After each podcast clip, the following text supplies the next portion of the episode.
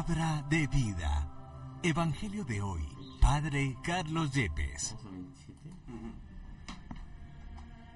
Del libro de Isaías, capítulo 1, versículos 10, 16 al 20. Oigan la palabra del Señor, príncipes de Sodoma. Escucha la enseñanza de nuestro Dios, pueblo de Gomorra. Lávense, purifíquense, aparten de mi vista sus malas acciones. Dejen de hacer el mal, aprendan a hacer el bien. Busquen la justicia, socorran al oprimido, protejan el derecho del huérfano, defiendan a la viuda. Vengan entonces y discutiremos, dice el Señor. Aunque sus pecados sean como escarlata, quedarán blancos como nieve. Aunque sean rojos como púrpura, quedarán como lana.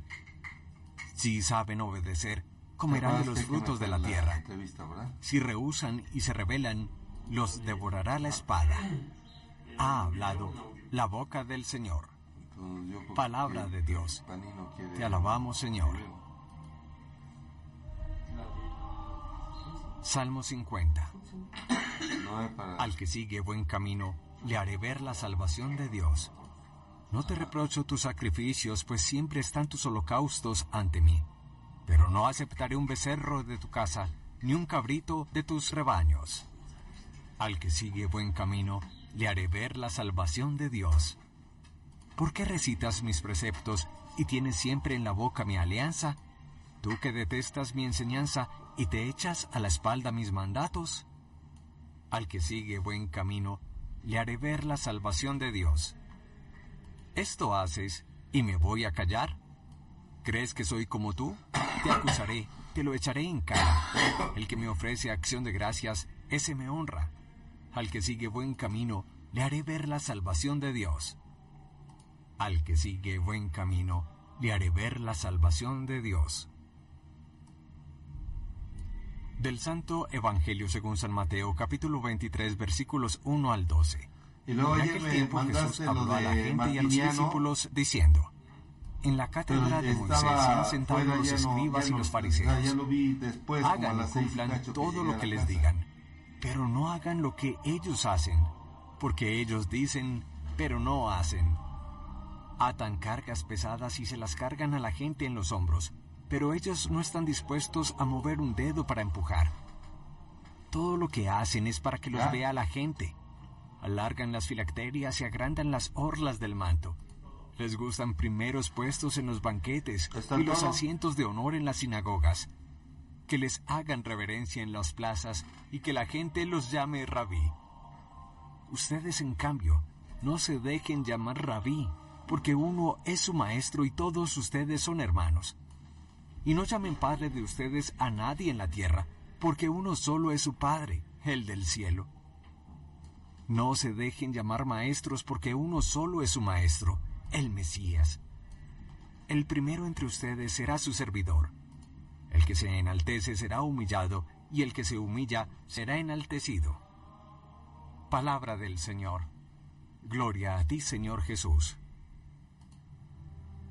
No encontramos en todos los evangelios un capítulo más cáustico, más ácido, más crítico y más fuerte contra los fariseos que el capítulo 23 del evangelista según San Mateo.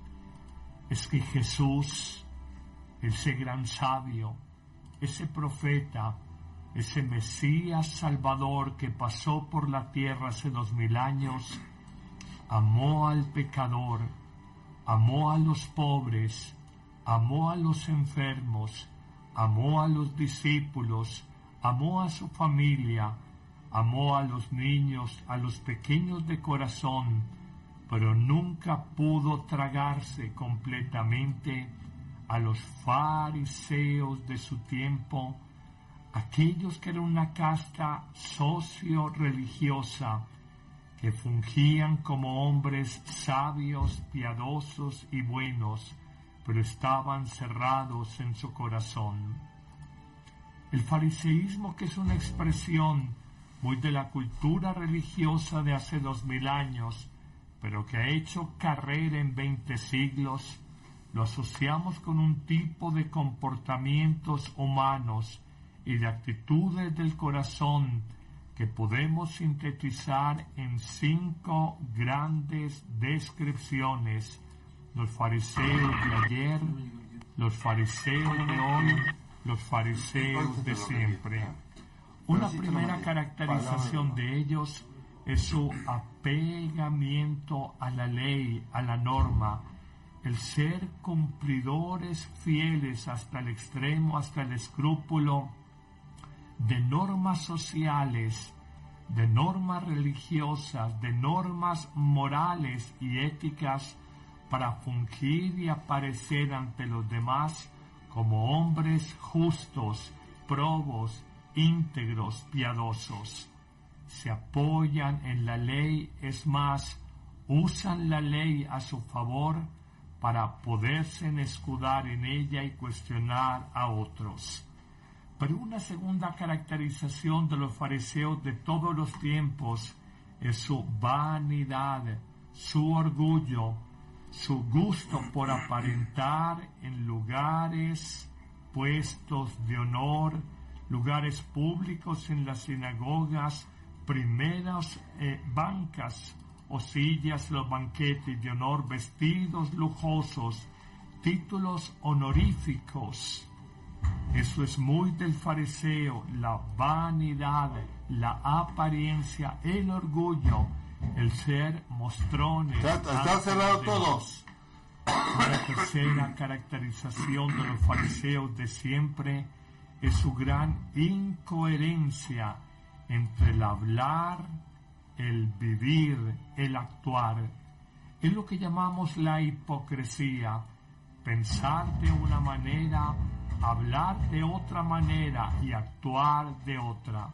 Una incoherencia, una incongruencia, un divorcio entre su vida exterior y la vida interior, las verdaderas intenciones que hay en el corazón.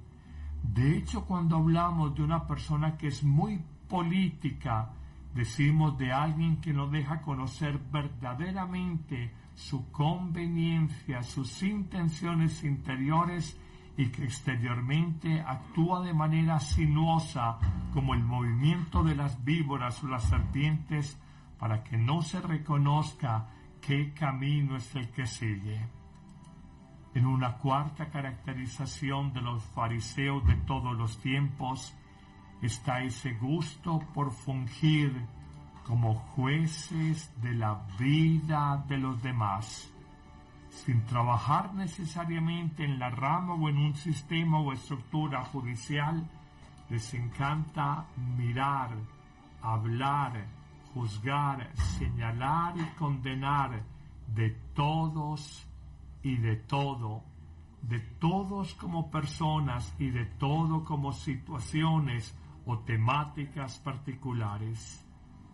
Tengamos miedo de aquellas personas que viven haciendo supuestamente denuncias de los demás, denuncias contra los otros. Habrá que revisar cómo es su vida moral, cómo es su vida personal, cómo es su vida privada. Jueces de los demás le sobran al mundo, cumplidores del amor, le faltan a nuestra sociedad. En un quinto y último aspecto del fariseísmo de todos los tiempos está el cerrar el corazón a la conversión, cerrar el espíritu a Dios, porque creer, se cree equivocadamente que todo está bien hecho, que la manera como vivo, como actúo, como cumplo de cara supuestamente a Dios, es la manera adecuada. Cauterizo mi conciencia, cierro mi espíritu a Dios y por eso pierden su salvación no porque Dios les niegue misericordia, sino porque el fariseo, encerrado en su pequeña verdad, que en el fondo es un engaño, se cierra a la salvación de Dios. Hoy pidamos con el salmo que nos propone la liturgia en este día, hacer oración con este texto. Al que sigue buen camino, le haré ver la salvación de Dios. Y con el salmista oremos diciendo, no te reprocho tus sacrificios, pues siempre están tus holocaustos ante mí, pero no aceptaré un becerro, un animal de tu casa, ni un cabrito de tus rebaños, porque recitas mis preceptos y tienes en la boca mi alianza. Podemos agregar al estilo de los mejores fariseos, tú que detestas mi enseñanza, y te echas a la espalda mis mandamientos.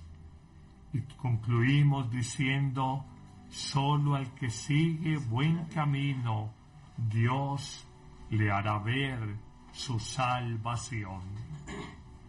El Señor te bendiga en abundancia en este día, en el nombre del Padre y del Hijo y del Espíritu Santo. Amén. La Eucaristía es el principio y culmen de la vida cristiana. La Eucaristía es la oración más alta a Dios.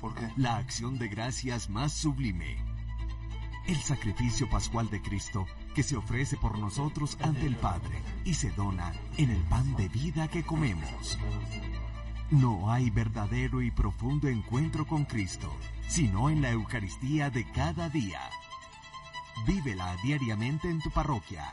Y si no puedes asistir, Todo. celébrala con nosotros en YouTube y Facebook Live con el Padre Carlos Yepes y el equipo de sacerdotes que apoyan a Amén Comunicaciones. Te esperamos todos los martes, jueves, viernes y domingo. La Iglesia hace la Eucaristía y la Eucaristía Eu. hace a la Iglesia. Espérame.